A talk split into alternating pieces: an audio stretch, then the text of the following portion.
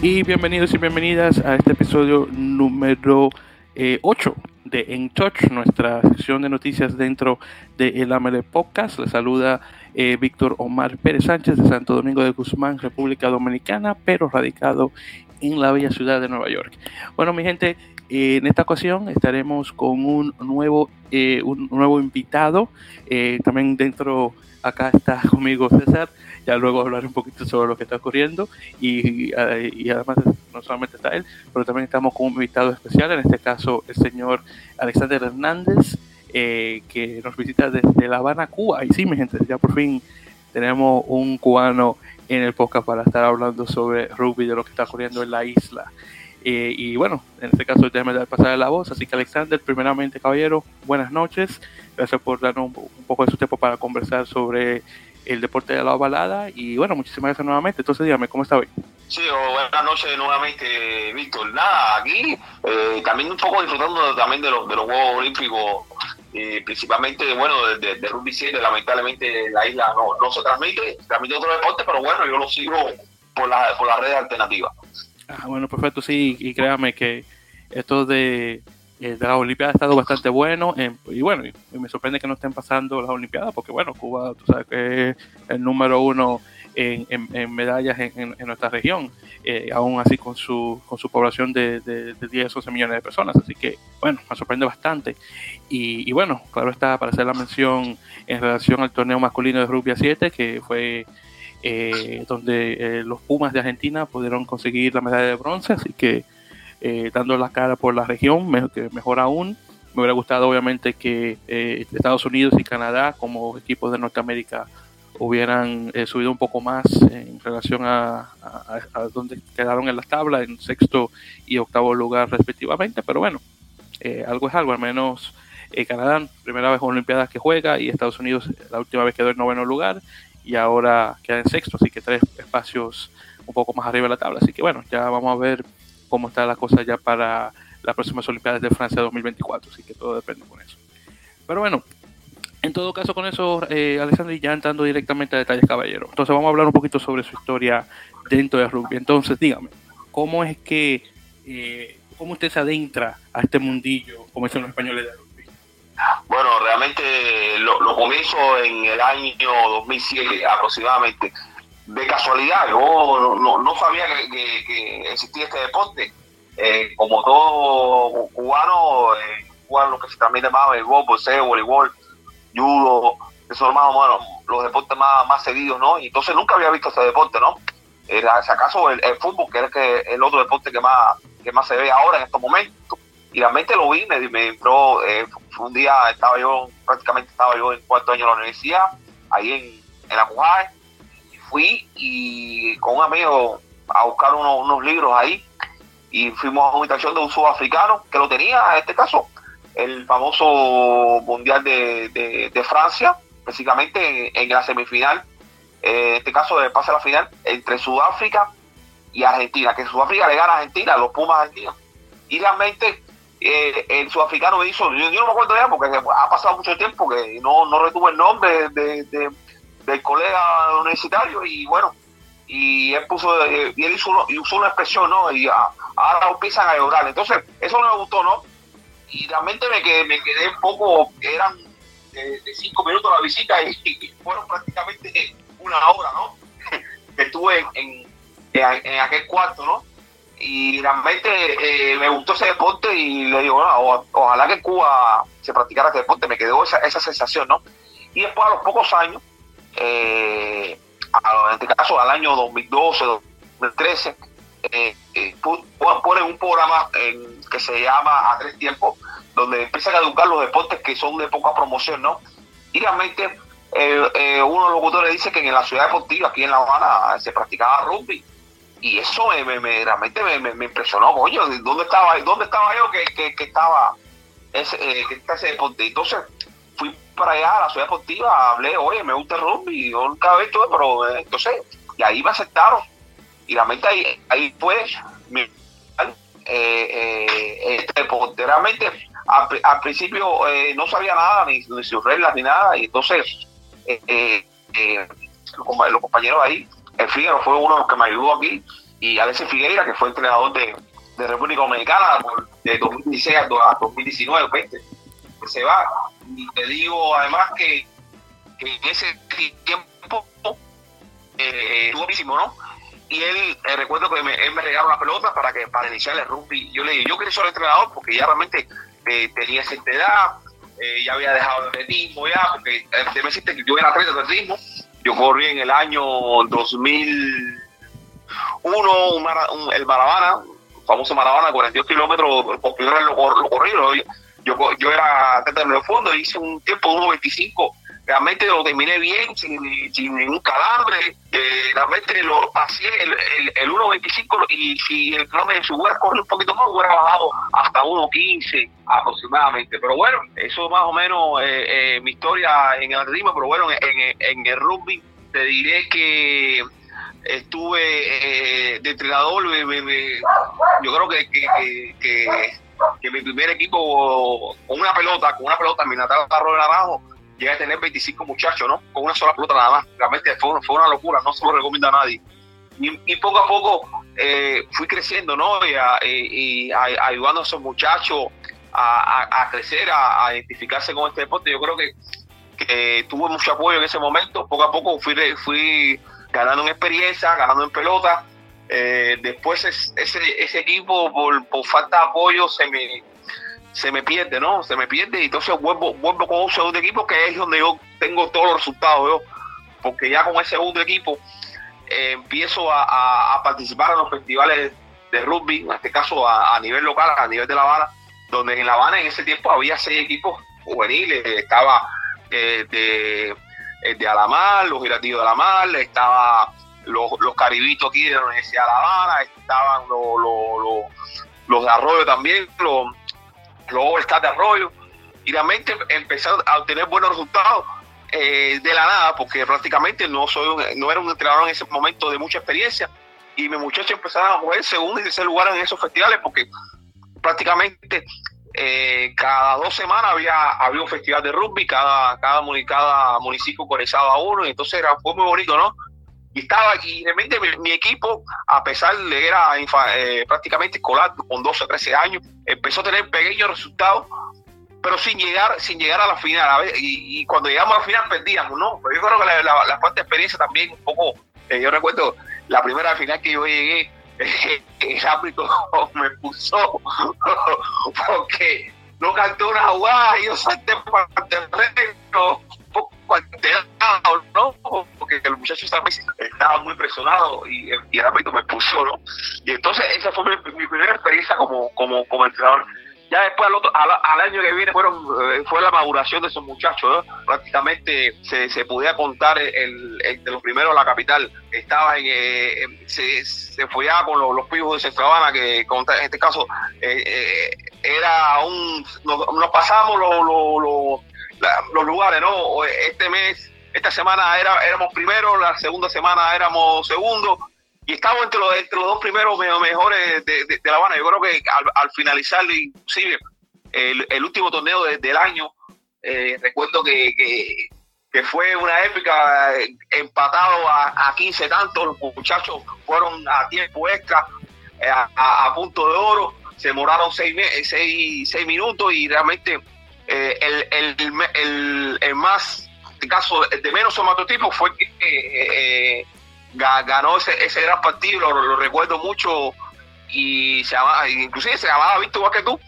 eh, Víctor, Víctor Borbón se llamaba el, el muchacho, y bueno, realmente fue una, una, linda experiencia. Yo creo que ahí se me consolidó como, como, como uno de los mejores entrenadores de rugby en la categoría escolar. Ya después un poco hubo un, un declive, un declive, mejor dicho, porque en el 2016 no, no, no se aprobó el rugby y realmente a partir de ahí fue un, un derrumbe de un edificio total. Hasta lo de que la gente se iba en masa, ¿no? La gente se iba en masa y, y, y, le dije a Leonel Baró, que era el secretario de la federación hoy, tenemos que hacer algo. No podemos ver que, que con tanto esfuerzo nosotros todo un, edificio durante muchos años, porque eh, la gente piensa que el Cuba tiene 10 años, no, el Cuba tiene tres, casi el año que viene 30 años. 30 años se dice, se dice fácil, pero se ha ido por etapas, ¿no? Se ha ido por etapas. Porque ese, ese primer año del año 92 2002 eh, fue, fue localmente, localmente en La Habana, ¿no? Yo creo que la expansión fue a partir del año 2002, se incluye en el alto rendimiento, en este caso, en el INDER, en el programa del INDER, y entonces se fue expandiendo para como deporte en desarrollo, ¿no? Y en el 2016 no aprobaron el, rugby, y eso eh, fue un retroceso total del, rugby cubano. Eh, teníamos equipos femeninos, equipos masculinos, teníamos equipos en las categorías eh, escolares, infantiles, juveniles. Había cuatro, cuatro equipos super competitivos juveniles en la capital, en que en la capital nada más, nada más que en la capital, no, 11 provincias practicantes. Ese en el 2016.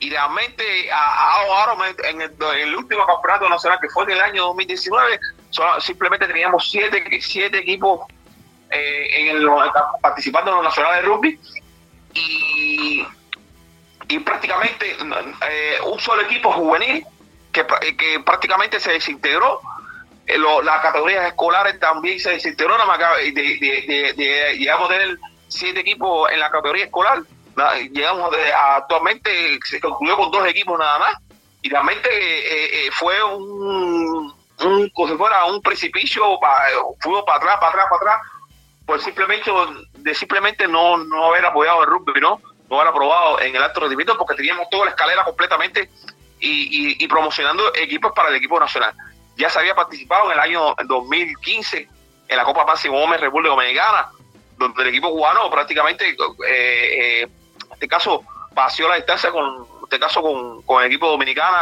apenas la federación se estaba creando, ¿no? Y estaba creando el cuerpo técnico y, eso le dio el traste también que, que la. Figueira fuera contratado por, cerca de, tres años y medio allá en República Dominicana. Realmente eh, fue para, para, para mí un duro Entonces ahí surge mi, mi, mi, mi protagonismo, ¿Por qué? Porque ahí a partir de ahí eh, empezó a hacer la divulgación en la radio y en la televisión sobre el rugby. Eh, un poco la gente no sabía qué deporte es ese, nunca lo había visto. Y si eso se practica aquí, la gente, eso, esa, eso era la expresión continua que, que había. Eh, y nos dio la oportunidad que en la Radio Coco, una, una radio provincial deportiva totalmente, eh, nos abriera las puertas y, y creé el primer programa radial de rugby en todo el país porque no había ninguno dedicado enteramente a rugby, no había ninguno. Y realmente empezó por, por, un, por 10 minutos aproximadamente, después eh, pasó a, a, 20 minutos y en el mundial me dieron todo el tiempo que yo quisiera, ¿no? Y realmente comentaba mucho sobre el partido de rugby, había un interés tremendo, la gente constantemente eh, me mandaba mensajes porque era una vez a la semana, pero me, me mandaban mensajes cuando por correo electrónico, por llamada, pero precisamente por, correo electrónico y, y, yo, yo lo iba contestando y realmente había un interés eh, tremendo por, por el rugby cubano, ¿no? Eh, así, que se hacía la capital, eh, inclusive porque la, Habana, de por sí, de los 14 campeonatos nacionales que, tiene, dos se lo han la Habana. Ajá y entonces y las otras provincias que más le siguen es Granma, que ha sido eh, eh, la, que más ha disputado finales con La Habana, y, y Camagüey, otro, otra, otra potencia en, el rugby en el país. Realmente esas son las tres potencias que hay en el rugby en el país con, con talento eh, eh, a chorre, inclusive algunos, de caso de La Habana y Camagüey, han, atletas de caso de rugby han estado en Europa y están jugando actualmente eh, como Roberto Ramos en, la Liga Española de, Rugby, de Rugby 15. Si quieren lo pueden buscar ahí. Estaba en Alcobendas Rugby, no sé, este, este año eh, cambió de equipo, pero, pero Roberto Ramos, un destacado atleta de equipo nacional, debutó en el año 2013, fue campeón con el equipo Camagüey. En el 2015 debutó en, este caso con el equipo nacional en, en, República Dominicana. Quiere decir que, que es un atleta que, que uno de 1,86 de estatura, 90 kilos de peso, realmente es uno de los consagrados de, de, rugby guaro y te, te dice la, eh, en verdad de que el, rumbo el rumbo de nosotros ha estado bastante cierto, ¿no? no nosotros no, somos personas improvisadas, tenemos todo para, para, yo digo, tenemos todo para, para triunfar, pero nos falta, nos falta todo igual, porque si, si, si tú quieres eh, eh, triunfar, tienes que tener apoyo institucional, tienes que tener eh, presupuesto para eso. Realmente el, el, rugby en Cuba no tiene presupuesto. Está en una categoría de recreación. Recreación es una categoría que, hizo el INDE para esos deportes que se practican poco, pero que tienen cierta, cierto apoyo. Entonces vive de, las ayudas, las donaciones. Pero realmente es un presupuesto para todos esos deportes, no por, por, por los deportes de rugby. Yo creo que ya pasó su etapa histórica, ¿no? ya prácticamente ya el año que viene y cumplen 20 años en, en, en, ese, en esa Dirección Nacional de Recreación lo cual eh, nosotros estamos en contra porque ya no se puede dirigir el rugby sentado en una oficina con aire acondicionado.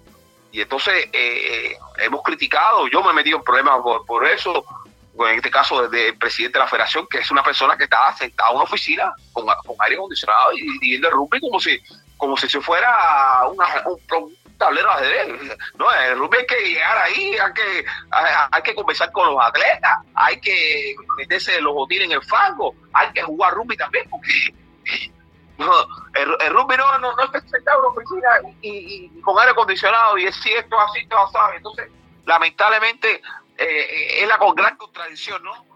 Eh, eh, otra cosa que yo estamos hablando, el, el, el sistema deportivo cubano que ya está obsoleto ya para mí, para es mi modesto opinión, ¿no? Que tiene que cambiar, ¿no? Eh, yo creo que el, deporte tiene que ir cambiando ya el modelo de que el Estado, eh, caso, patrocinaba todo el sucio del deporte, ya no, la economía del país no lo acompaña, entonces hay que buscar fórmula que durante muchos años fuera, era votado porque decían que era comercialización del deporte. Yo creo que, que no se puede mirar eh, las cosas así. Yo creo que hay que buscar un punto donde los dos, tanto el deporte como el patrocinador, el empresario el, o el que dona el dinero, ganen los dos. Entonces, ese es que la cosa. Yo creo que nosotros, eh, sin tener escuela de iniciación deportiva, sin tener escuela superior de alto rendimiento, nosotros hemos desarrollado la atleta. Entonces, eso te demuestra que hay otra vía para desarrollar el deporte. Y por ahí yo creo que es el, es el punto donde, eh, donde hay que ir, ¿no? Y realmente hay mucha resistencia por parte institucional, en este caso estatal, del gobierno que no, no, no autorizar ese tipo de, de, actividad, lo cual eh, eh, todavía eh, no, no satisface. hay, hay deportes que sí lo llegan, pero hay deportes que no, por su característica, no hace falta que el Estado lo, lo, lo presupueste. Por ejemplo, el mejor es el que porque el béisbol, necesita eh, taco, pelota, casco, eh, una serie, y terreno, por supuesto, árbitro, una serie de cosas para, para que funcione como, como deporte, ¿no? Y hay deportes que no, que no necesitan ese presupuesto. Entonces, por ahí está la, la cosa.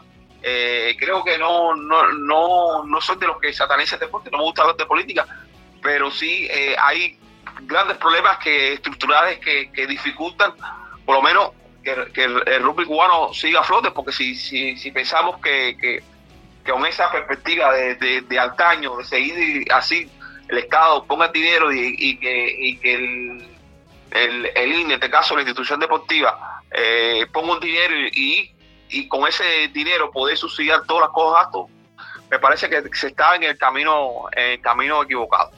Entiendo, y wow, tremenda la historia suya dentro del deporte, más lo que está ocurriendo en el ámbito eh, cubano y más o menos, bueno, usted me respondió unas cuantas preguntas ahí solamente eh, con esto que me acaba de, mencionar. Eh, entonces, regresando a usted, antes de que regresemos al, tema del ámbito cubano, cuando usted comenzó a, jugar, ¿en cuál posición fue que usted comenzó a destacarse? No, realmente por, por mi estatura a veces me cogían de segunda línea, porque yo mido 1.83, a veces me, me, hacían de, me ponían de primera línea, de segunda línea, después me pusieron de, de nueve, después de, de fútbol, pero no, realmente no, no soy muy rápido, no tengo mucha habilidad y, realmente a mí me gusta a mí me gusta jugar de primera línea, ¿no? Porque realmente eh, el, eh, me gusta el contacto, ¿no? Pero eh, a veces a mi edad, porque ya yo tengo ya 43 años ya, ¿no? ya no me resulta tan muy, muy favorable jugar de primera línea porque constantemente el jugador de primera línea tiene que estar fuerte físicamente y realmente eh, es propenso a, lesionarse frecuentemente y realmente ya no, acompaña los años, ¿no? antiguamente uno lo hacía por rebeldía, por, valentía, pero ya uno a veces, cuando uno eh, madura en, en esa posición, bueno, dice que, bueno, ya no, no me cuido mucho en, en, en jugar, porque realmente nosotros jugamos con muchachos más jóvenes y con mucho más ímpetu, y entonces eh, las habilidades, por supuesto, son más rápidas. ya cuando uno pasa de cierta edad y no, y no, no se hace practicante habitualmente, ya los reflejos ya no, no, no, perdonan, ya no tienen los mismos reflejos. Y entonces, eh, como no es tampoco una liga eh, para veteranos, nos hace difícil, ¿no? Nos hace difícil y, y, realmente los, veteranos lo que hacemos es cuando hay un torneo, en este caso un equipo de veteranos, nosotros participamos como veteranos no tratamos de, porque los jóvenes a, veces por el ímpetu para decir que son más fuertes que tú tratan de abusar de, nuestra de, de nuestra eh, empeño de jugar, ¿no?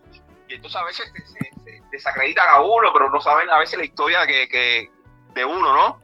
Y entonces, ah, de, cierta forma, para no, no entrar en, falta de respeto, entonces a veces no jugamos. Yo, yo no juego con los jóvenes, he sido no juego con los jóvenes, eh, eh, juego con los veteranos, para decirlo así.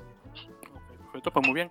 Entonces, usted más o menos ya me respondió la pregunta en relación a lo que es la cantidad de equipos que hay actualmente en, el país, que creo que me mencionó que eran siete, eh, pero sí, son siete. Y, bueno, y, con esto que está ocurriendo en relación a la pandemia del COVID-19, ¿cómo se está eh, manteniendo eh, las cosas en relación a los clubes en el país? No, la, eh, realmente desde 2020, de febrero de 2020, prohibieron la, actividad deportiva en el país. No, se está haciendo actividad, ninguna actividad deportiva. Si el que hace deportiva lo, hace a riesgo, ¿no? El que cojan son 4 mil pesos de multa. Realmente eh, está prohibida el, hacer actividad deportiva al aire libre. Eh, yo no sé por qué esa medida, ¿no? Porque si el mundo no se ha parado, tú, vas ahí, las ligas siguen con sus medidas y, aquí en Cuba es totalmente diferente. Es lo que digo yo, si, si, aquí hubiera un club eh, más cerrado que no lo hay, eh, los clubes están prohibidos aquí en Cuba, simplemente le, está el monopolio del INDER que te dificulta hacer esas cosas, ¿no?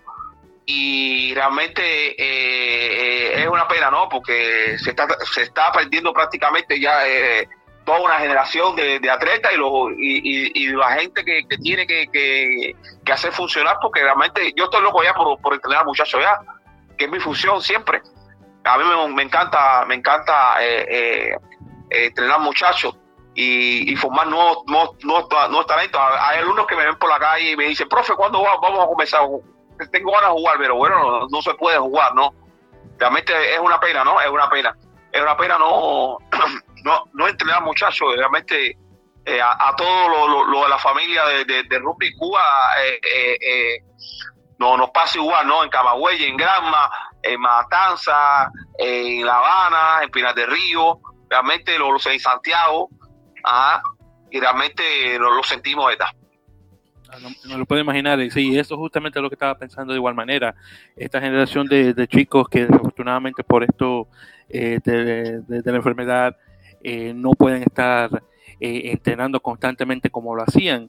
Y, bueno, eh, ya sabemos que, y por lo que usted nos acaba de mencionar de igual manera, que el rugby cubano realmente está limitado por, por varias cosas, mayoritariamente esto, esto del gobierno de igual manera como un deporte de recreación, que obviamente no recibe eh, ningún tipo de ayuda eh, financiera, como por ejemplo deportes como justamente el béisbol, que es el deporte nacional del país, y obviamente el boxeo, que también diría que un segundo, eh, o al menos en deportes individuales.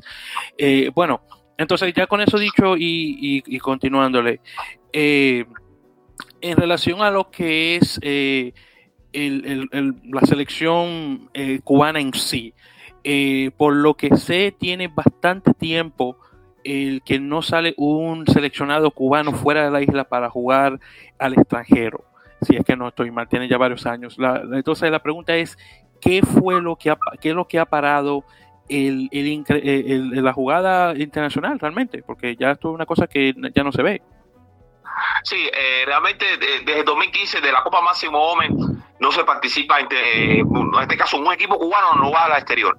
Realmente a veces vienen equipos extranjeros aquí el último fue eh, una escuela de leyes de Londres, la escuela de Londres que visitó, hizo un tope de rugby 15 con la selección cubana, donde ganamos apretadamente y realmente eh, a partir de ahí no, no se no se ha topado más internacionalmente. Eh, realmente el equipo el equipo eh, si, en este caso, el equipo cubano nacional, ya la mayoría de los jugadores han pasado sus mejores años, hay que decirlo así, han, han pasado sus mejores años, aunque todavía hay figuras de relevancia no veo, no veo a, a, mediano, a corto plazo ni a mediano plazo un relevo fuerte. Hay jóvenes, pero les falta todavía, les falta ese roce internacional, eh, con tremendo éxito, con tremendas condiciones, pero le falta el tope internacional, que es que moldea a ese joven, ese, a esa experiencia. Y realmente, yo digo, si no se hace algo rápido, eh, eh, prácticamente se va a perder una generación, en este caso en el sector masculino. En el sector femenino ya eh, lo mismo sucede, pero va a ser más violento porque no ha venido equipo femenino. El, el, último torneo internacional que tuvo el equipo femenino fue en el año 2015, cuando vinieron las dominicanas, el torneo de rugby 15, donde las dominicanas ganaron apretadamente por un try nada más. Los, eh, eran tres juegos a, ganar dos, ganaron dos y fueron eh, 10-5 y, y 5-0.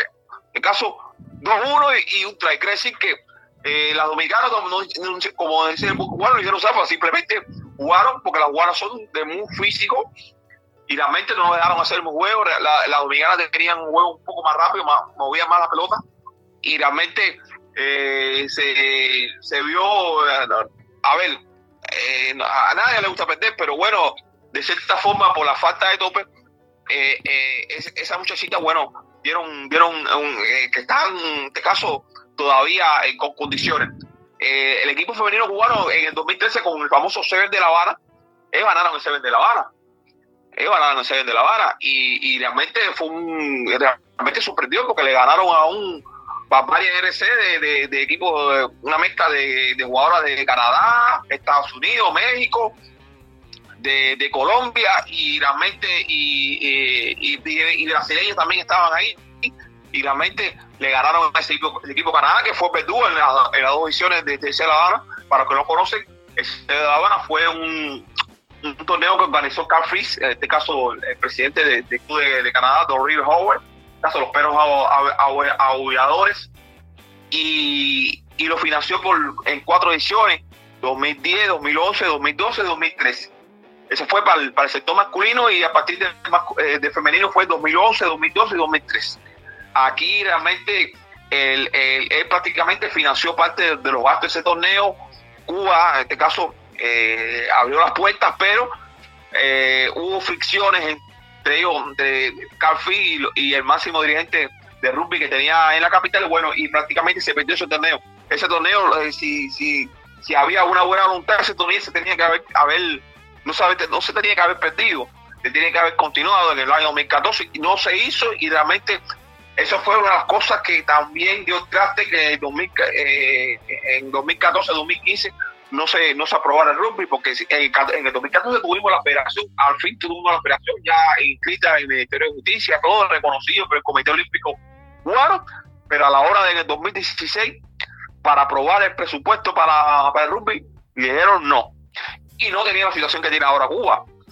Eh, eh, había, había una, apertura totalmente de las relaciones, estaba, estaba, entrando bastante eh, divisas al país, el turismo estaba en su última boya, había, roto récord, quiere decir que la situación económica del país estaba muy favorable, como lo, si lo comparas con ahora con el 2021. Sin embargo, no se aprobó el rugby. Y eso fue un, duro revés para nosotros. No se hicieron las cosas que tenían que hacer. Hubo, nosotros hemos analizado toda esa parte y analizado los momentos y por qué no fue, y por qué no se hizo, porque qué pasa. Yo siempre le digo a, los federativos de, de, Rugby Cuba de que tú, usted no puede hacer deporte si no tiene los medios de comunicación al lado tuyo. Eh, eh, es, es como eh, un casamiento. si usted va a hacer una acción, los, los, medios de comunicación te hacen, te hacen héroe o villano. Y usted tiene que estar, cada vez que hay una acción, eh, tener los medios de comunicación, incluido ahora, se incorpora lo, las redes sociales, tiene que proyectar en, todo, en los medios sociales, tiene que proyectar en, en ¿cómo se llama?, en, en, radio y televisión para darle promoción y tenga una figura y que la opinión pública haga presión para las instituciones y donen dinero y digo, coño, esta gente son buenas, entonces, entonces e, ese hubo un, un corto un cortocircuito ahí que no, que no, o, no dieron prioridad a ese tipo de, de, actividad y realmente no tuvo ese impacto porque los que aprobaron el rugby no son rugbistas. Uh, nada más que vieron la parte mala, uh, no, eso es un deporte que se dan golpes, golpes y realmente eh, a todos los rugbistas cuando tú dices que esto es un golpe de mucho contacto, donde la, gente se rompe la cabeza, se pisa la, se pisa la mano y se, y etcétera, etcétera, etcétera. Entonces es un deporte extremadamente porque todavía hay gente en Cuba que piensa de que el rugby es fútbol americano y es totalmente diferente. entonces, eh, realmente eh, los, medios de comunicación, de, los vuelvo y te repito, te hacen héroe o te hacen villano. Y realmente Cuba, eh, por la cercanía que tiene a Estados Unidos, ve muchas películas de fútbol americano. Vemos, el cubano le gusta el fútbol americano también, porque antes del año 59 había fútbol americano en la Universidad de Habana, desde el del año 1902 hasta el año 61, que, que fue el último partido universitario de, fútbol americano que había en la Universidad de La Habana, equipo universitario de competitivo, sumamente competitivo, que en el año 51 inclusive ganó, le ganó un torneo aquí en, Estados Unidos. Pero te digo más, eh, eh, eh, nosotros tuvimos un organizador de rugby que, era eh, eh, es que no me acuerdo ahora el nombre, pero realmente fue, entrenó, entrenó fútbol americano. Ajá. Y entonces tuvo tremenda comprobación y, fue preparado físico de, esos primeros equipos del año 92 hasta el año 99, fue preparado físico de, ese, de ese equipo universitario que se llamaba los Caribes de la, de la, Universidad de La Habana, que realmente llegó a, a competir con con equipos de, Francia, de Inglaterra, de, propio Canadá, propio Estados Unidos, que visitaban la isla. Entonces, realmente es una gran historia que tiene que tiene rugby. Para el año que viene, bueno, tenemos pensado mucho, hacer muchas cosas. El año que viene son 30 años de rugby. Eh, tengo en mis planes tengo muchas cosas. Tengo eh, tengo ganas de hacer una exposición fotográfica porque tengo eh, he recolectado las fotos. queremos hacer un torneo de rugby, queremos hacer eh, una, un foro de rugby también.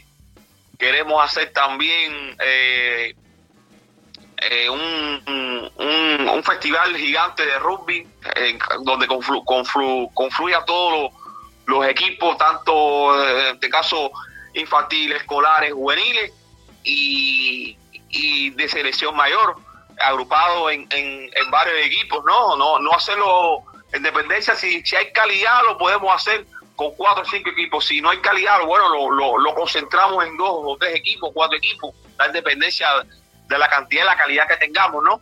Pero principalmente ir desnotando aquí aquellas figuras que se puedan eh, eh, destacar para hacer en un futuro los equipos nacionales. Bien, en ese caso, y me encantaría ver eso ya para el próximo año, eh, si es posible, ya claro, todo dependiendo de cómo va esto con, con la pandemia, claro está, bueno, a ver cómo evoluciona la cosa de aquí a 2022. Sería buenísimo ver eso eh, directamente. Eh, bueno, entonces con eso dicho, este Alexander, bueno, usted, usted había hecho ya la mención de la radio, específicamente un programa de radio que usted tenía a través, de Radio Coco, que es una radio deportiva. Entonces, hablando sobre ese tema en particular, ¿cómo fue que comenzó el tema eh, con Radio Coco, eh, la transmisión, me imagino que eso, paró más que nada por lo de la pandemia, pero para que me hable un poco sobre esa historia y cómo fue que usted llegó a la radio. No, la, Radio Coco, te, diré, fue por, eh, porque a mí me gustaba oír la Radio Coco, en este caso la tribuna deportiva, a partir de las ocho y media hasta las, hasta las 11 de la noche, ¿no? Y ocho, ocho, ocho en punto, ¿eh? ocho y media porque realmente era cuando yo me conectaba, pero ellos empezaban a las ocho de la mañana y realmente eh, se formaba mucho debate, ¿no? En este caso de béisbol, ¿no? Cuando había temporada de béisbol, baloncesto cuando había baloncesto, y en este caso los torneos internacionales según transmitían en la televisión. Y llamé un día al director Pedro Garrillo y entonces me puse en contacto con él y hablé, me identifiqué y me dijo, está bien, vamos a hacer. Y me invitó con el equipo, ¿no? Con el equipo infantil mío que, que era, ganó el, el, en este caso el torneo este, el festival de rugby de ahí en la Universidad de Deportiva. Pues en primer lugar con los muchachos, invité a otros muchachitos del equipo mío. Y bueno, y nos hicieron una, una entrevista exclusiva. Hablé sobre el rugby y entonces eh, eh, llamaron, hicieron preguntas Carrillo después, al final de, la entrevista, hizo una, pequeña entrevista y hablé crear una sesión de rugby, ¿no? Eh, no, primero, primero fue invitar a los compañeros de rugby en, la red de Coco. Y a partir de ahí, eh, otra invitación que fue pues, ya con los operativos, ya el secretario de la federación, Leonel Baró y yo, y otro y otra atleta, y entonces a partir de ahí hicimos el acuerdo de crear esa sesión de rugby. Ah, eh, pusimos, eh, le di un poco para la idea, para hacer la, eh, la, presentación de, de, la sesión y ya a partir de ahí eh, empezamos a andar. él me hacía preguntas, le contamos sobre la historia del rugby cubano, sus inicios, las principales reglas. A partir de ahí prácticamente estuve cerca de seis meses, cuatro meses de programa allá. Yo nunca, nunca había entrado a un programa de radio, pues, me ponía súper nervioso, gagueaba, de realmente eh, eh, eh, era el que me hacía las preguntas y yo contestaba, simplemente, no era que, no, no era que, no era ni yo ni, ni comentaba. Y a partir de ahí empecé a, a, labrar solo este, este mundo de radio, ¿no? Porque para ser locutor de, radio, dirigir un programa, hay que ser muy profesional. Yo apenas lo, lo, cogía una, una, una vez a la semana y prácticamente en 20 minutos.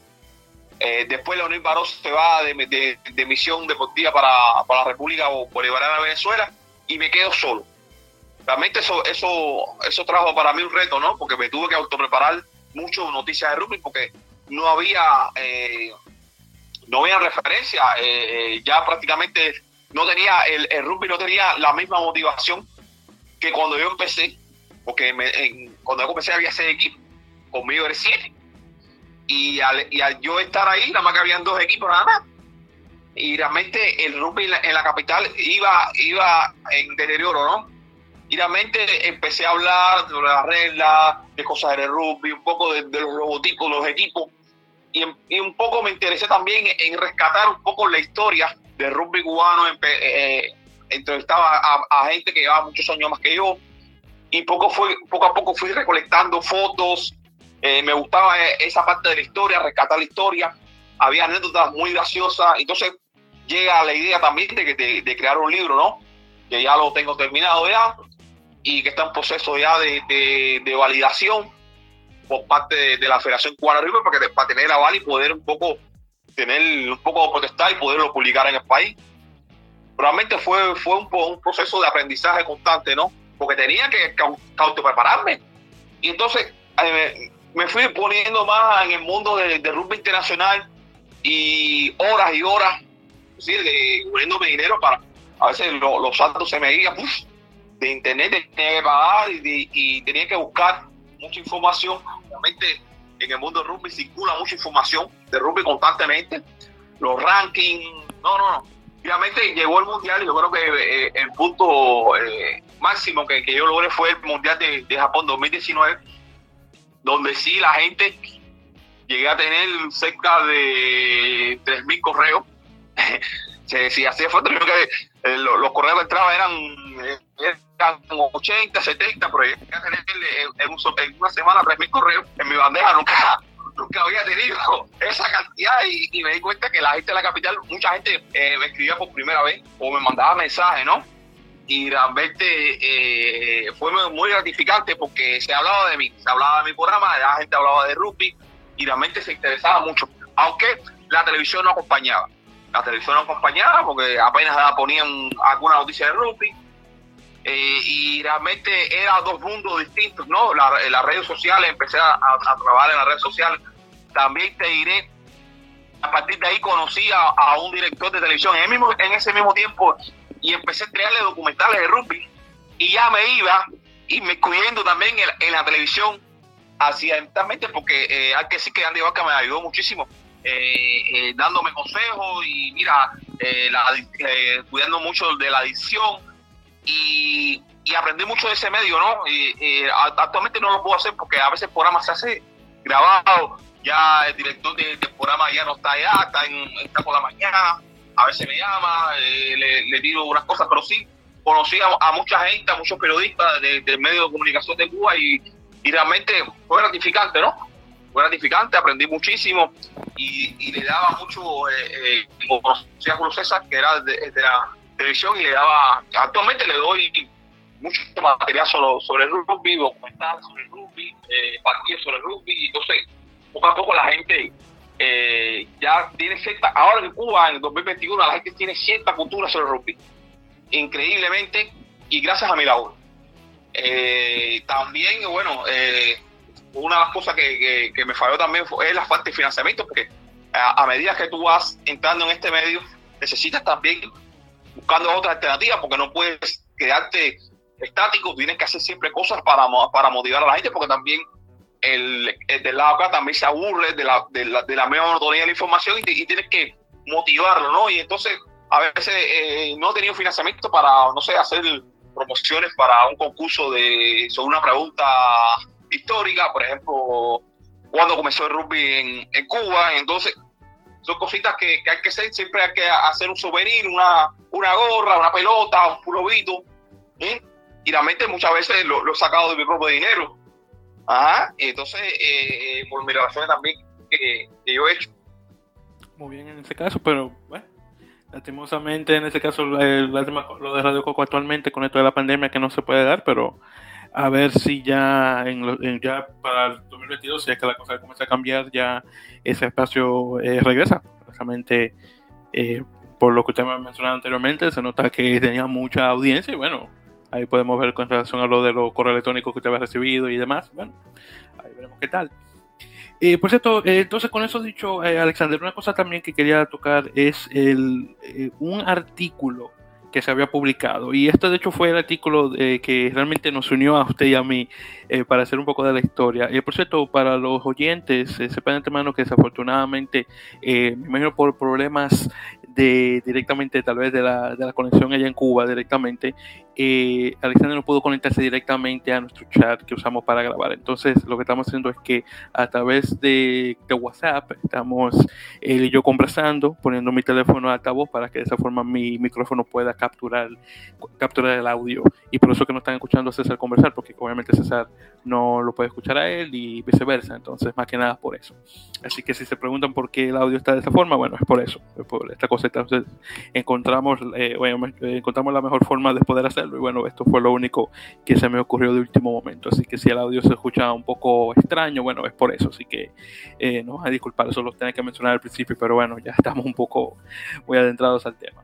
Bueno, entonces regresando a lo, que mencionaba, entonces... Eh, eh, nosotros llegamos a conectar a Alexander y yo a través de un artículo que se publicó, esto fue en 25 de marzo de este año, eh, directamente en la página web de, Rugby Americas North, que es eh, eh, la, la, Confederación Regional de Rugby en, Norteamérica y el Caribe. Y de hecho, el que me pasó el, esto al principio, si mal no recuerdo, fue directamente el mismo César, el cual lo estuve leyendo y eh, ahí caí específicamente con la persona que lo había publicado, que es la señorita eh, Rucha Varía, eh, que obviamente tengo que darle sus saludos, que fue la persona que me puso en contacto con Alexander, y bueno, sí, sí fue que nace esta conversación que estamos teniendo ahora. Entonces, con eso dicho, Alexander, y hablando un poco sobre este, este artículo que se escribió en, en, Rugby Americas North, ¿cómo es que Ruf cae con usted? Yo me imagino que es directamente a través de Radio Coco, pero para que me pueda dar un poco más detalles de la historia de este, de este artículo. Sí, este, hay, hay, este caso la rugby lanza, lanza eh, el programa eh, Espíritu de Rugby, ¿no? Y, entonces hizo la convocatoria. Lamentablemente yo escribía, hice la gestión por la federación para que, para que lograra, en este caso, eh, inscribirse para poder recibir fondos, financiamiento para poder, porque yo, yo tengo dentro de mi proyecto hacer un programa en la televisión cubana, de caso de, de rugby, un programa deportivo de una hora aproximadamente, con ciertas cosas y, y con ciertos materiales y también con ciertos souvenirs para poder financiar concursos. Y realmente no se, no se me dio no se me dio la, la esa oportunidad. Y bueno ellos quedaron en, en, que me iban a, apoyar. Bueno y, y, ellos hacen hincapié de que la Rugby American North no, me apoyara en ese sentido, ¿no? Y a partir de ahí, eh, eh, Miguel Carnes, bueno, hace, hace contacto conmigo y me dice de hacer un poco de, promoción, bueno, resaltar mi actitud y bueno, y habla conmigo para que sea puente para que Cuba se inscriba en la RAN. Nosotros estamos haciendo mucho hincapié, eh, nos por, por, esto firme, que nuestra primera prioridad para que el rugby cubano pueda realizar es inscribirse en la RAN, que es la Rugby American North. Eh, como primer elemento para poder eh, tener opciones de, participar en los Juegos Centroamericanos, de, participar en los Juegos Panamericanos, si clasificamos. Ajá. Y entonces eh, tener opciones, porque si esperamos por el financiamiento, no, nunca va a llegar el financiamiento. Nosotros, tenemos muchos amigos eh, que nos pueden ayudar en miles de formas, con ropa, con balones, y entonces participar con nuestro propio recursos, que va a ser. Si en el año 2000 Cuba, eh, salió para Europa en Francia y tuvo un mes de, gira en Francia, sin apoyo institucional. Fueron un donativo que hicieron empresas francesas para financiar ese viaje. Y un equipo cubano por primera vez sale al país. Y a partir de ahí, un poco llama la atención y es cuando el rugby entra en, en este caso, en el INDER. Entra en el INDER. Y a partir de ahí comience la historia, pero antes, antes no se no se incluyó, en, eh, se pasó 10 años sin incluirse en, el INDER, eh, porque la, eh, las autoridades deportivas en aquel momento veían al, deporte como un fútbol americano. Realmente contra eso había prejuicio contra el rugby, y entonces poco a poco este deporte se, se, se, fue valiendo de sus propias armas, de su propio ímpetu, y entonces se logró un poco tener ese reconocimiento, en este caso institucional y realmente eh, queremos hacer algo parecido, ¿no? Eh, no, hay, no hay dinero para nosotros, pero bueno, nosotros queremos, a partir de, de esa inscripción a la RAN, poder tener derecho a competir, porque la, eh, la, RAN también da apoyo a aquellas federaciones de poco presupuesto, pero cumpliendo con otros requisitos. Nosotros cumplimos con todos los requisitos mínimos. Tenemos campeonato nacional, tenemos provincias practicantes, tenemos árbitros, calificados, no la cantidad que, que, uno merece, pero lo tenemos, tenemos entrenadores calificados, quiere decir que, que cumplimos con eh, la, eh, la, parte mínima, la parte mínima para, para seguir creciendo. Yo en esta parte, eh, independientemente de que trabajo, soy entrenador, hago trabajo de radio también, yo soy estadístico de la federación, yo, yo he sido árbitro de mesa, eh, y, y eh, ámbito de mesa que me, que me, ha, que me ha catapultado como mejor ámbito eh, del año 2018-2019 en los campeonatos nacionales de rugby Realmente que es un mérito también, sin haber sido, en este caso, calificado, porque realmente yo me sé, eh, yo, yo estoy alto para impartir justicia en, en, un partido de rugby, de rugby 7, porque realmente me lo, no es no he tenido calificación, pero sí lo he aprendido empíricamente, ¿no? Y realmente eso, eso me da, eso me da un, un, valor, ¿no? Realmente eh, yo he aportado dentro de la operación muchas ideas que hace, que, hace falta eh, eh, rescatar y que lastimosas no se han hecho, porque yo, yo, yo he peleado para que para que se inscriba la Federación Juana Rugby en, Facebook, en Twitter. Lastimosamente no, no me han hecho caso y, y no se ha hecho por, por, los motivos que sean, pero bueno, he dado idea de porque eso forma parte de crear la institución. He creado también los logotipos para los equipos de rugby, en este caso el, el, Indio Caribe, con la, con la bandera con la bandera cubana.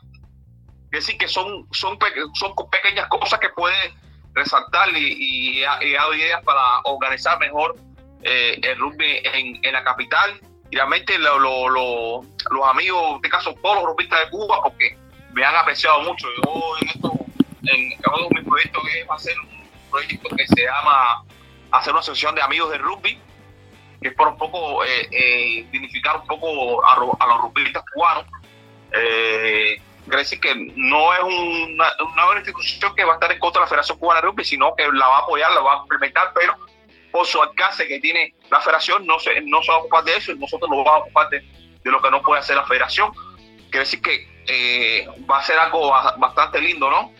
Y, esperemos que pronto esta eh, asociación ya se logre aprobar y realmente ya de por sí, ya la gente me han elegido que voy a ser su presidente porque yo también he hecho los estatutos, he, he cambiado y lo he enriquecido con la gente y ya la gente me han dicho que, que, que Alexander es el presidente de la, de la Asociación Amigos de Rugby. Ojalá que, que se dé. Eh, estoy esperando nada más que un poco eh, un poco la pandemia baja y, ya pueda reunirme ya en septiembre, octubre aproximadamente para ya crear la Asociación de Amigos de Rugby en Cuba y, esperemos que, que, se haga bien para, para vender rugby porque realmente el rugby lejos de ser una, una institución deportiva es una institución social, ¿no? Eh, que engloba no solo, no solo a deportistas, sino a toda la población.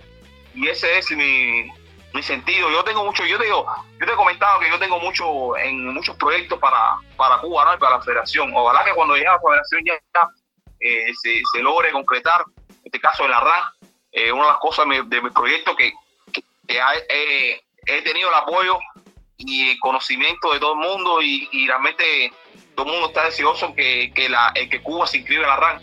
Es, es crear el seis naciones del Caribe, ¿no? Algo es un sueño mío, ¿no? Un sueño tanto femenino como masculino, porque no, no quiero no quiero excluir a nadie, ¿no? Y realmente eh, seis naciones del Caribe va a ser específicamente para eh, que lo, el desarrollo del rugby en la región. Eh, todavía el rugby en la región, eh, en este caso los países caribeños, no, no, es, no es del todo bueno. Todavía, a pesar de los años que han pasado, no se ha desarrollado. Y bueno, tengo amigos en Guyana, tengo amigos en, en, República Dominicana que, y, en, en, Islas Turcas y Caicos que, que están locos que, que, comenzar ese proyecto, ¿no? Que, que me han dicho, sí, sí, ¿cuándo, ¿cuándo comenzamos? Y realmente eh, eh, es un proyecto bastante ambicioso, ¿no? Un proyecto bastante ambicioso. Tengo amigos que, que pudieran donar, ¿no? En este caso, donar presupuesto para eso. Pero bueno, son solo proyectos nada más, no, no eh, son, son sueños, como le, decimos en Cuba, son vacas, son bueyes volando, bueyes volando que todavía no han caído, ¿no?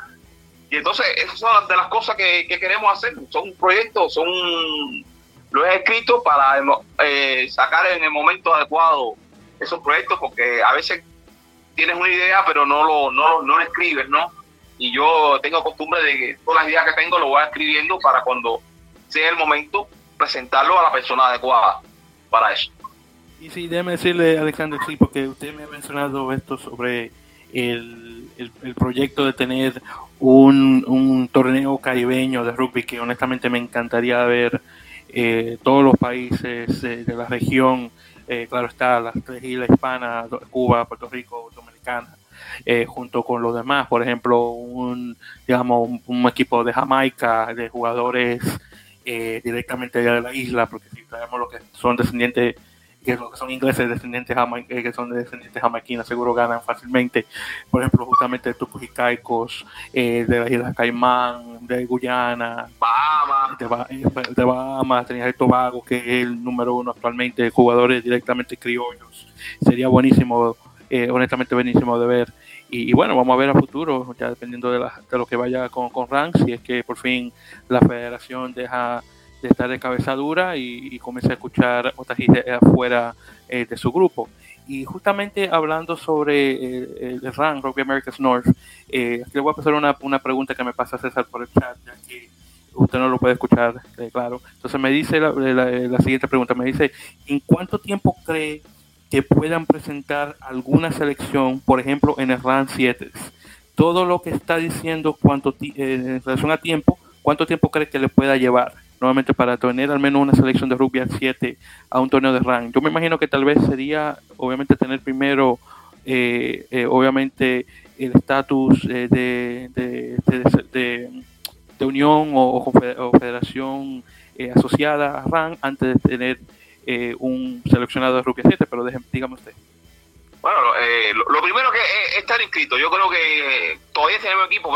En el masculino tenemos un equipo que puede ser competitivo, Ajá, pero ya en el, en el femenino hay que crearlo ya de prácticamente de cero. No, no tenemos así un, equipo así. Tenemos otras figuras ahí, pero yo te digo, ha pasado sus mejores años. Realmente está un poco retirada, pero sí, hay que crearlo nuevo y un equipo competitivo a lo mejor lo puede lo puedes hacer en un, en un año en un año pero no, no va a ser competitivo porque realmente van a meter 40-0. Digo yo, eh, a ver, eh, cuando nosotros llegamos en el 2010, el equipo, ese, esos equipos femeninos que fueron deportistas de otros deportes, lo, lo, logramos compaginar. perdió contra Canadá y Estados Unidos 40-0, 36 0 y el, el, último partido 25 a 0. Realmente el equipo cubano no anotó. Ya en el segundo año se vio un equipo mejor competitivo. Eh, se le ganó por, por primera vez la Skyman. Eh, se perdió con Canadá las dos veces que se, que se topó. Y en el tercero, en el tercer, eh, tercer año, ya, ya como crecimiento, se le ganó dos veces a Canadá, se le ganó dos veces a un equipo italiano que visitó la isla y realmente se vio un equipo más maduro, más sólido, más rápido, eh, jugadores con eh, jugadoras que eran de balonmano, que practicaban, eh, que, que, practicaban balonmano normal, porque se fueron juego para rugby y bueno, realmente fue una sensación, ¿no? Ya llevaban dos o tres años ya jugando ya rugby ya y entonces ya se, se veía un poco más de movimiento. Y realmente ahí fue, eh, yo, yo te digo, el equipo que más sufrió en este caso el equipo más, eh, la categoría que más sufrió de, esta de esta desatención del rugby fue, fue femenino, que, prácticamente no se le dio tope de ningún tipo, no venían equipos de rugby femenino. Y entonces eh, eh, eso también tiene que ver con la, con la región, nadie da dinero para, para un equipo femenino, los equipos femeninos se lo tiene que dar la federación para visitar o, hacer una gira turística, realmente casi todos que visiten a Cuba vienen a hacer eh, vienen a visitar Cuba y vienen a jugar rugby. Eh, oficialmente no vienen equipos nacionales, sino vienen equipos clubes, realmente vienen clubes a hacer eh, turismo deportivo, como le digo yo, turismo deportivo, vienen a topar y ya, por ejemplo, Canadá a veces venía todos los años huyendo del frío y se metía dos meses jugando aquí en Cuba. Ajá, y después se iba para, para en este caso para los hoteles, para, para, para los callos, a pasar sus vacaciones, ¿no? Realmente eran tres meses de frío, entonces eh, los canadienses venían todos los años. Y realmente eh, lo mismo sucede con franceses, con suecos, suizos, italianos. Y entonces, te digo yo, este, este, este equipo cubano, si ahora eh, mañana dicen a competir, realmente va a ser sensación.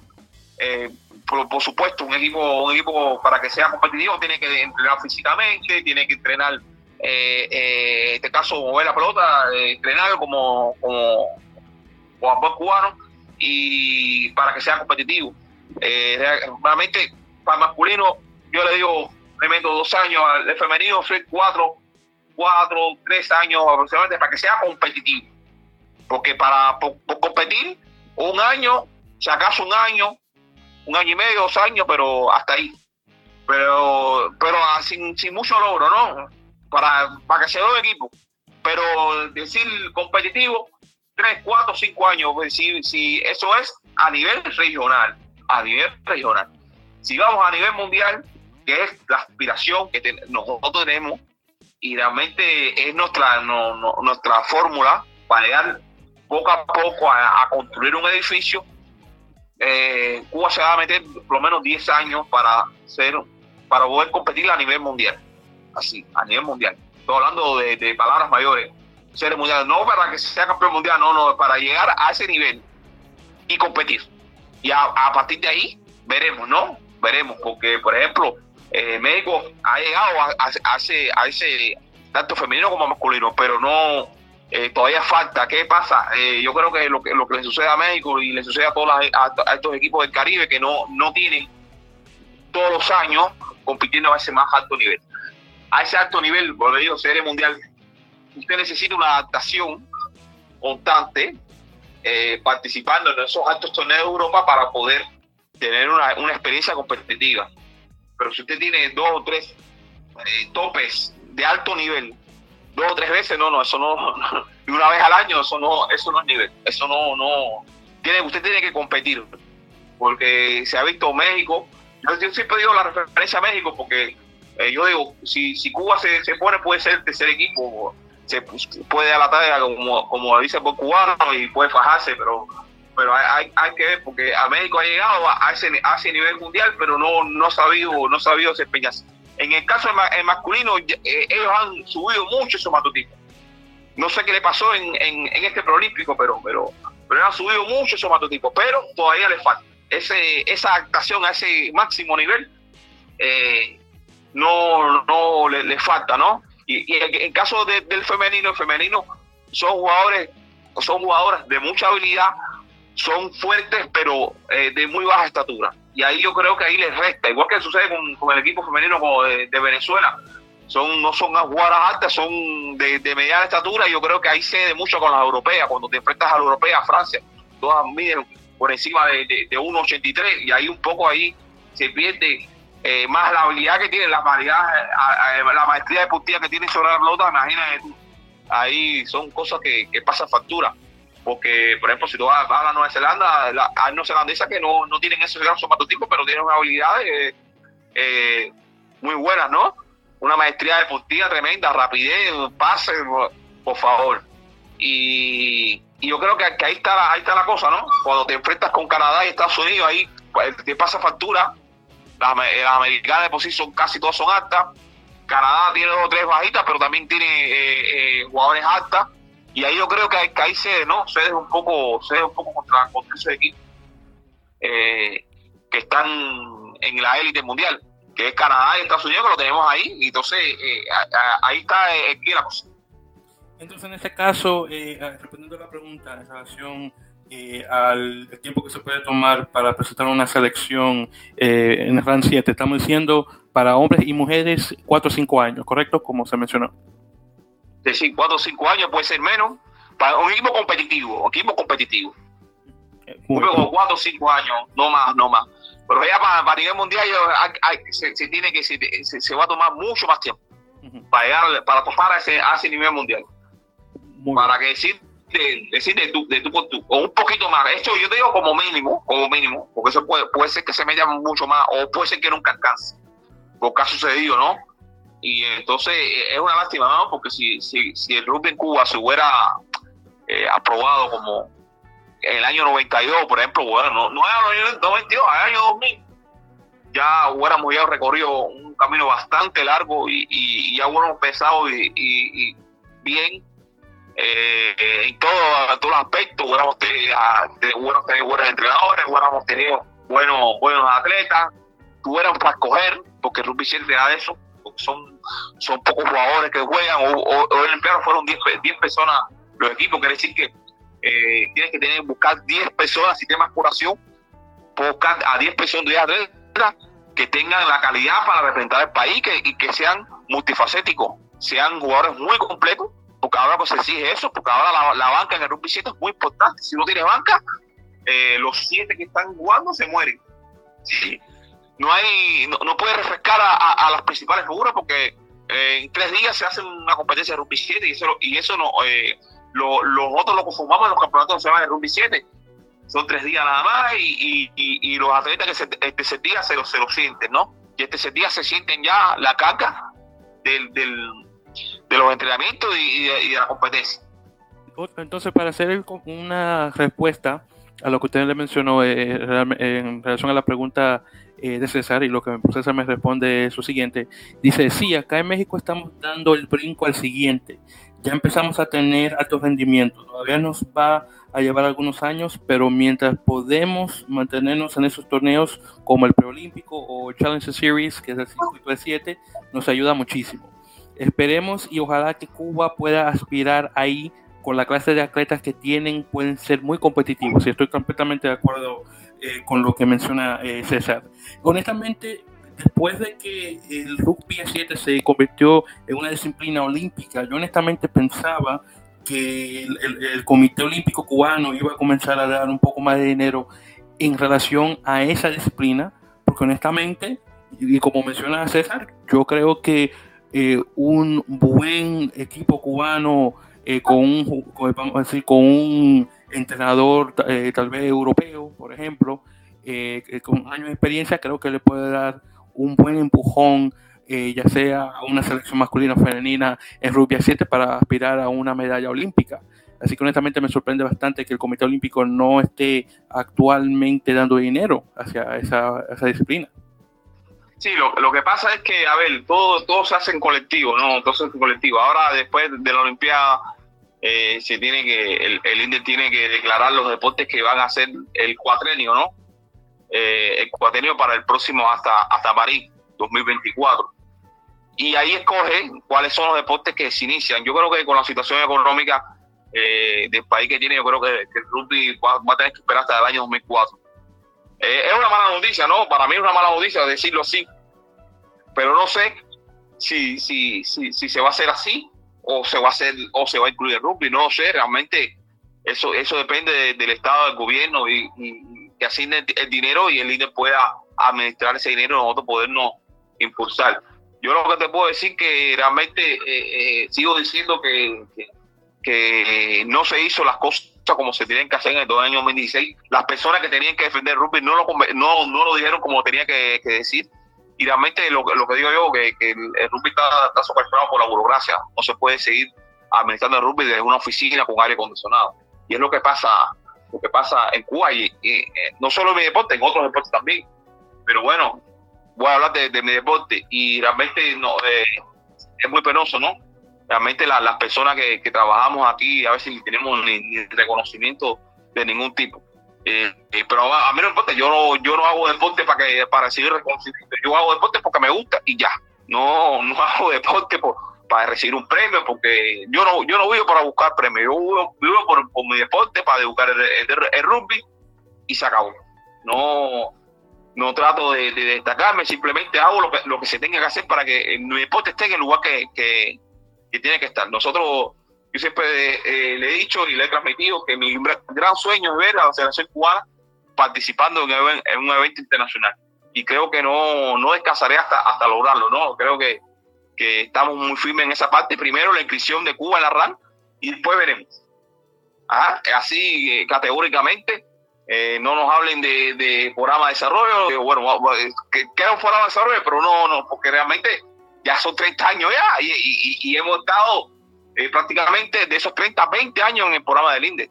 Y entonces, de, ¿cuándo nos estamos desarrollando? Hace 20 años, yo creo que ya, hemos recogido la los frutos ya ya hay una maduración de pensamiento, ya, ya, una, ya, hay, ya hay una maduración de pensamiento y nosotros pedimos otras cosas, no podemos, no podemos seguir, vamos a así, queremos, vamos, tenemos que desarrollar, pero nuestra prioridad es el, la inscripción del, rugby en la RAN. Esa es nuestra prioridad. Para poder nosotros eh, eh, aspirar a otras cosas. Ya cuando ya el, el, el, Cuba esté inscrito en la RAN, ya podemos pensar en otras cosas. Ya hacer programas de desarrollo, formar árbitros, formar entrenadores, potenciar el, campeonato nacional y en las demás categorías. Y a partir de ahí, eh, cerrar el ciclo con un torneo eh, que tenemos que rescatar, lo que es el Seven de La Habana, y ya hacer los otros proyectos que, que, tú sabes, ah, como el C Naciones del Caribe, con, con vista a crear toda un, anualmente una, una competencia, eh, en este caso eh, que los atletas se puedan, en este caso, desarrollar anualmente, que, porque el rugby es muy competitivo, tienes que entrenar todos los días para, para tú lograr esa maestría deportiva. Cuando logres eso, ya tú puedes exportar hacia afuera, poder insertar a jugadores en ligas extranjeras y poder eh, eh, tener o buscar un ciclo continuo de, de, retroalimentación. Creo que eh, buscar un entrenador deportivo sería, sería lo ideal, ¿no? para que nos actualicen, ¿no? Porque a pesar de que yo siempre estoy al tanto de, esa actualización, siempre hay cosas de, entrenamiento, esas cosas que, quedan un poco en el aire, ¿no? Y entonces, eh, yo creo que si no hay dinero para nosotros, va a haber dinero para contratar un, entrenador, yo, yo creo que no. Ahí yo creo que está la, la, la aquí la cosa, ¿no? Si, si viene un entrenador a trabajar gratis en Cuba, bueno, esa es otra cosa, pero va a ser muy difícil porque nadie trabaja gratis en este mundo, ¿no? Porque tiene sus hijos, su familia, sus gastos, y realmente eh, sería muy poroso que, una persona no pueda ni, este, eh, no pueda ni subsidiar eso. Eso es mi, punto de vista como lo bueno, entonces, en, eh, entonces en relación al... y, solamente para que me pueda aclarar, Alexander, el, eh, la entidad esta del gobierno eh, que, se sigue mencionando, veo que se llama el INDE, creo que fue que escuché, ¿me, por favor me puede decir qué significan esas letras. Sí, INDE, Instituto, Instituto Nacional de, de, Delegación Física y, y Deportes. Ah, perfecto, muchas gracias. Entonces, para que puedan sacar de, dudas con eso. Bueno, entonces en ese caso, este, uno está, entonces el, el rugby cubano realmente está a la merced de esta entidad en relación a la, disciplina eh, olímpica de rugby 7, ya sea para eh, un, eh, no, bueno, los que son Francia 2024, pero por ejemplo un Los Ángeles 2028 o un Brisbane 2032, lo más tardar en ese caso, si se planea tener algo así, ¿correcto? Sí, sí, si se hace las cosas bien, si, si, si nosotros podemos inscribirnos ya, ya nosotros podemos proyectarnos a, ese a 2028 a 2032. Eh, creo que es como construir un edificio, ¿no? Eh, poner la zapata, el poner el primer ladrillo, hacer el primer piso, segundo, tercero, cuarto, ir trabajando poco a poco. Quiere decir que ahí saldrían tres estrategias, a largo plazo, a mediano plazo y a corto plazo. A corto plazo, con lo que tenemos. A, a, a mediano plazo, y poco a poco ir eh, introduciendo figuras jóvenes relevando la, la este caso los, atletas que tenemos, en este caso en la actualidad, y poco a poco desarrollando esas categorías inferiores para después eh, proyectarnos, ¿no? Creo que, que tenemos la, fe, lo podemos hacer, tenemos el capital humano preparado, tenemos el capital eh, humano con experiencia en eso.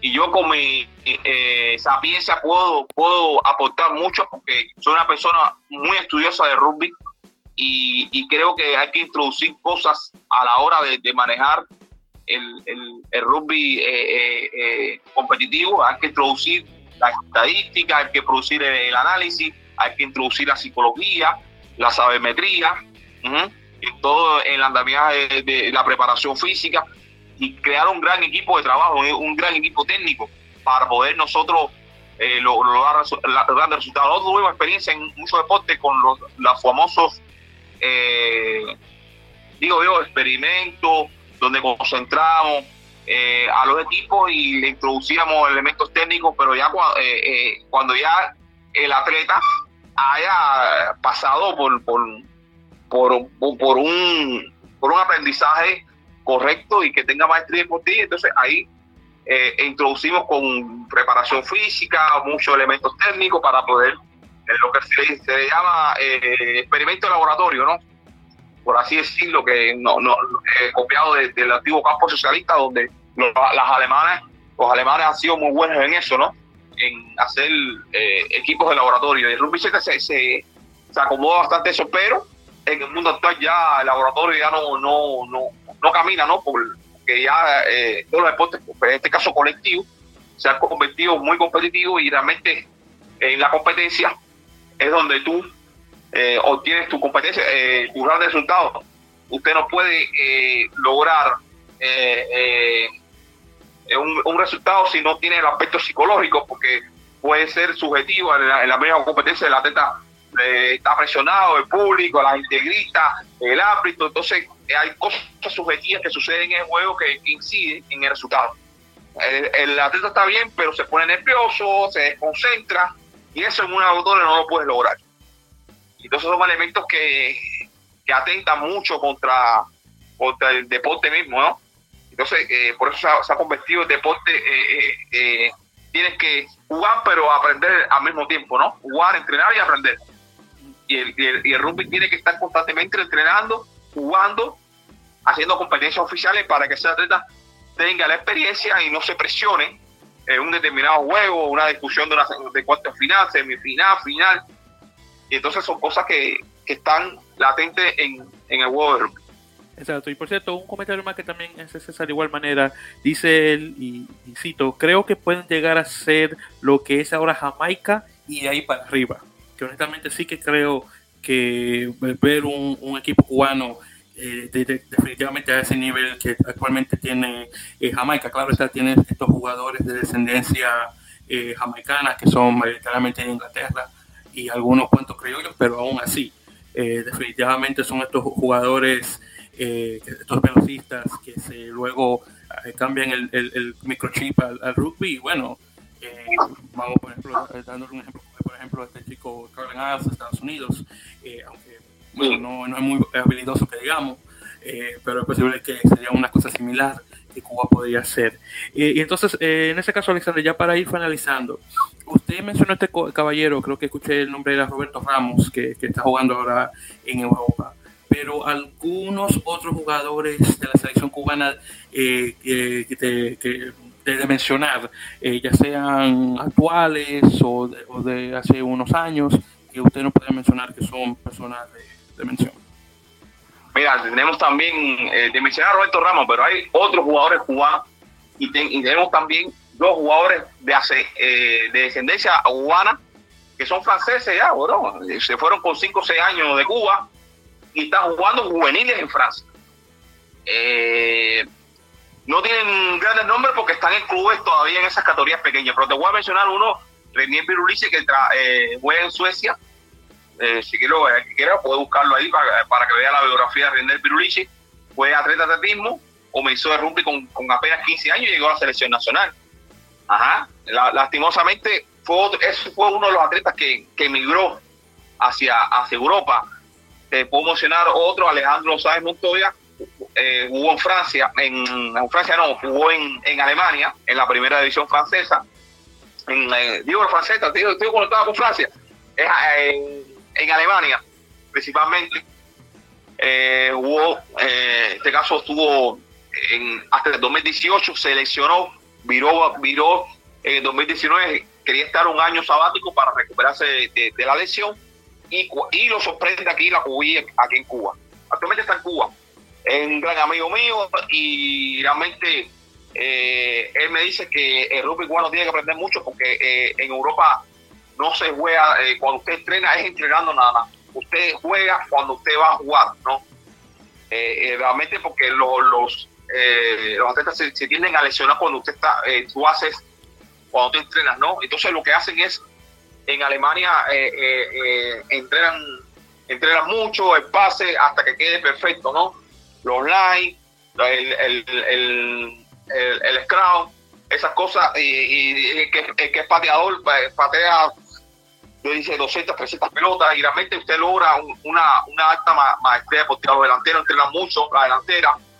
Entonces, lo, lo, en este caso, los tres cuartos, los backs, entrenan, ¿cómo se llama? mucho la, la, velocidad, sobre la resistencia. Entonces son cosas que hay que, que hay que aprender y entonces son experiencias positivas que uno se va nutriendo, ¿no?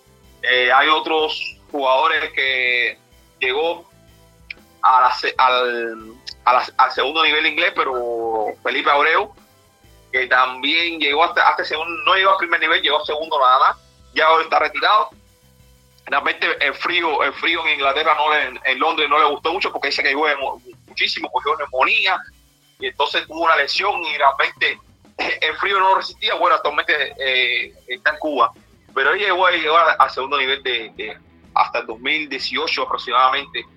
Llegó Felipe Abreu a, esa segunda división, actualmente está, está en incursionando en el, en Nacional de Cuba. Te podrás imaginar las condiciones que, de esa atleta pero llegó al, eh, Felipe Abreu llegó a, en el 2003 al, al MVP, ya que seleccionaba a cubano, que cogió segundo lugar, al MVP del torneo CEN de La Habana, quiere decir que, con un atleta con unas condiciones excepcionales, que realmente 1,86, eh, 98 kilos de peso, por favor, y muy rápido, muy rápido, hay que decirlo así, realmente llegó, llegó eh, a jugar rugby 15 en Inglaterra. Realmente los jugadores que te estoy diciendo, todos han jugado rugby 15, no han jugado rugby 7, pero sí eh, eh, te puedo decir que, podían perfectamente jugar rugby 7, ¿no? Por su velocidad. De los de, los que te mencioné, que, mejores condiciones tenía para jugar rugby, rugby 7 René Birulici. No sé cómo está, se, ha, tenido sus mejores momentos, pero, pero te diré que era, eh, le gustaba el rugby 7, porque era, antes de, ser, de ser jugador de rugby, era, eh, era eh, atleta de atletismo, corría los 200 y 100 metros planos, es decir, te podrás imaginar las condiciones excepcionales que tenía ese atleta. Pero le gustaba mucho jugar rugby 7. En Europa se, puso a jugar rugby 15 y no tuvo, no, no tuvo en en, países de, gran tradición, jugó en Suecia, pero sí se jugaba también rugby 7, jugaba mucho la liga europea de, segundo nivel, tanto eh, y entonces estos atletas que estoy diciendo se, encontraban en esos torneos, para que tú veas como, como la vuelta que da la vida. Y otros más que no tuvieron ese, llegaron hasta, no llegaron al primer nivel, pero jugaron, jugaron rugby. Hay cerca de siete jugadores que le he perdido, que le he perdido el, rumbo a todos ellos porque realmente se han, se han, se han, están diversificados en Europa porque eh, Europa se juega mucho rugby y realmente hay que hay que ver si, si cuando esto se, se oficialice ellos se acercan a, ver a ver qué posibilidades tienen de, integrar. Yo creo que le vamos a abrir las puertas. Toda la experiencia positiva tiene que ser favorable y, y podemos conformar un buen seleccionado.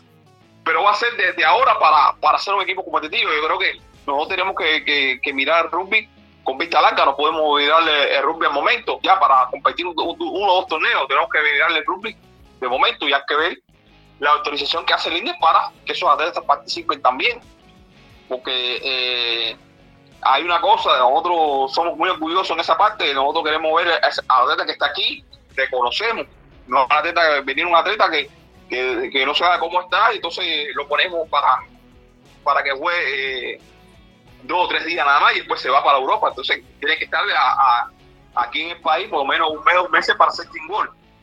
Ah, muy importante eso para que conozca a los jugadores, conozca la jugada que hacemos etcétera, etcétera, porque es importante para cualquier equipo de rugby.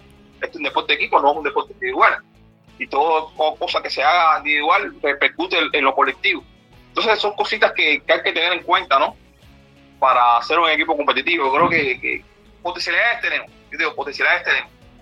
Pero yo creo que, que, como va esto, nos va a costar después mucho trabajo porque vemos que, que el mundo se está cada día desarrollando el rugby a, velocidades que, no te lo puedes imaginar. El rugby es muy competitivo actualmente, muy competitivo. Ya lo vimos en la Olimpiada. Ya Argentina, que no, que no pasaba desde el quinto lugar en, la serie mundial de rugby 7, está, ya están en un bronce. Ahora, ahora las mujeres de Fiji están en las semifinales. Bueno, ya perdió, bueno, va, a discutir el bronce mañana. Quiere decir que se, eh, se está volviendo muy competitivo, tanto el masculino como el femenino. Estoy muy de acuerdo con eso. Y bueno, yo creo que con eso eh, dicho, eh, Alexander Caballero, vamos a llegar a este final, este episodio número 8 de In Touch, nuestra sección de entrevistas dentro de En la Melee. Y claro está, eh, Alexander, ha sido un placer total, caballero, tenerlo por fin en uno de estos episodios, obviamente para conversar sobre este tema de rugby cubano que dio mucho de qué hablar, honestamente yo lo esperaba, así que honestamente no me sorprende tanto, pero eso sí, eh, se, al menos por mi parte, y me imagino que también por parte de César de igual manera, eh, se ha aprendido mucho.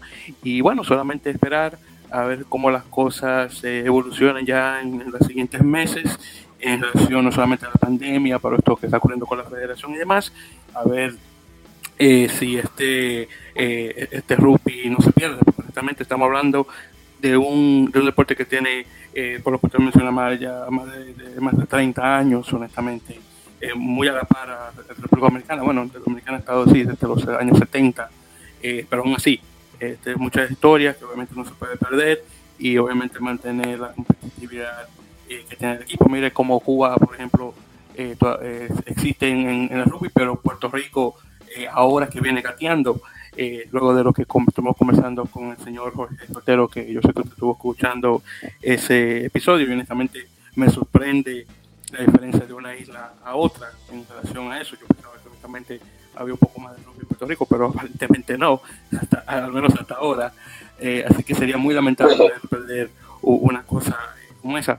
Eh, pero sí, ya para terminar nuevamente, muchísimas gracias por su tiempo y, bueno, eh, es un placer tenerlo y vamos a ver si ya lo tenemos en otra, en otra ocasión para bueno, conversar un poco más sobre este tema o alguna otra novedad que ocurra en los siguientes meses.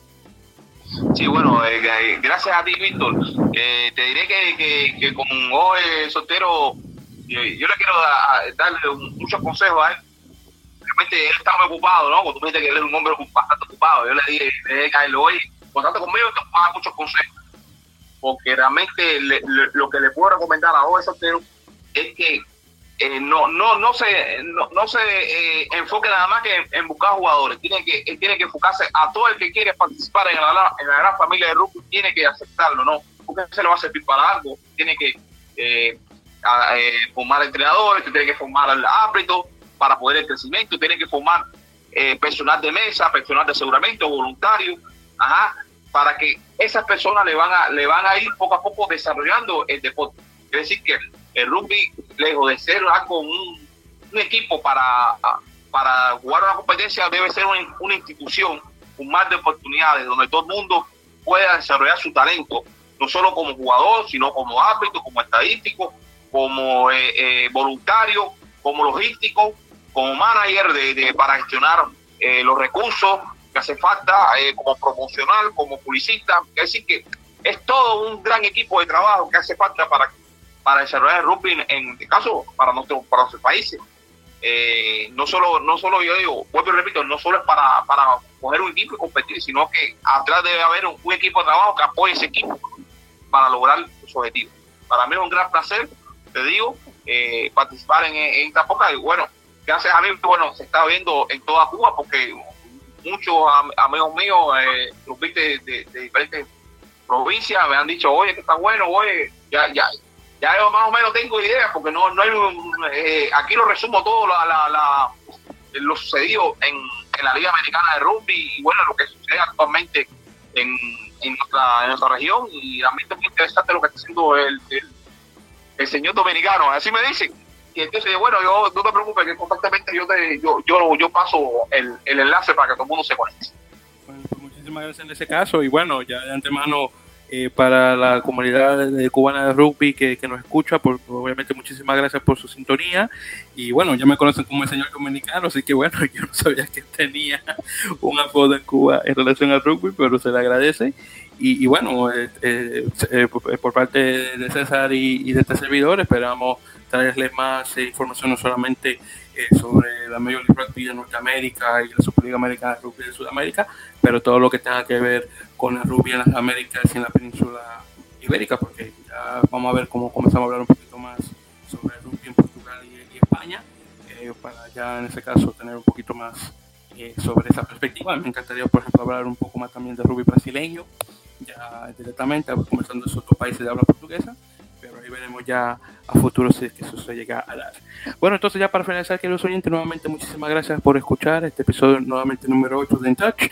Ya saben que nos pueden escuchar por las redes sociales, eh, o nos pueden encontrar por las redes sociales, debería decir, ya sea por facebook.com barra eh, podcast o por Twitter e Instagram eh, con el usuario arroba y en relación a plataformas estamos ya sea por Google Podcasts, eBooks, que es el lugar más grande de podcast en español. Eh, de igual manera por Spotify, eh, Captivate.fm, donde se, eh, se, agregan estos episodios a las otras plataformas. De igual manera por Podtail.com también, donde pueden escuchar. Así que por parte de César, que desafortunadamente no va a poder conversar directamente, nuevamente menos por Víctor, muchísimas gracias por escuchar. Nuevamente Alexander Caballero, es un placer. Y bueno, ya estaremos conversando ya para la próxima. Muy buen día, gracias por escuchar.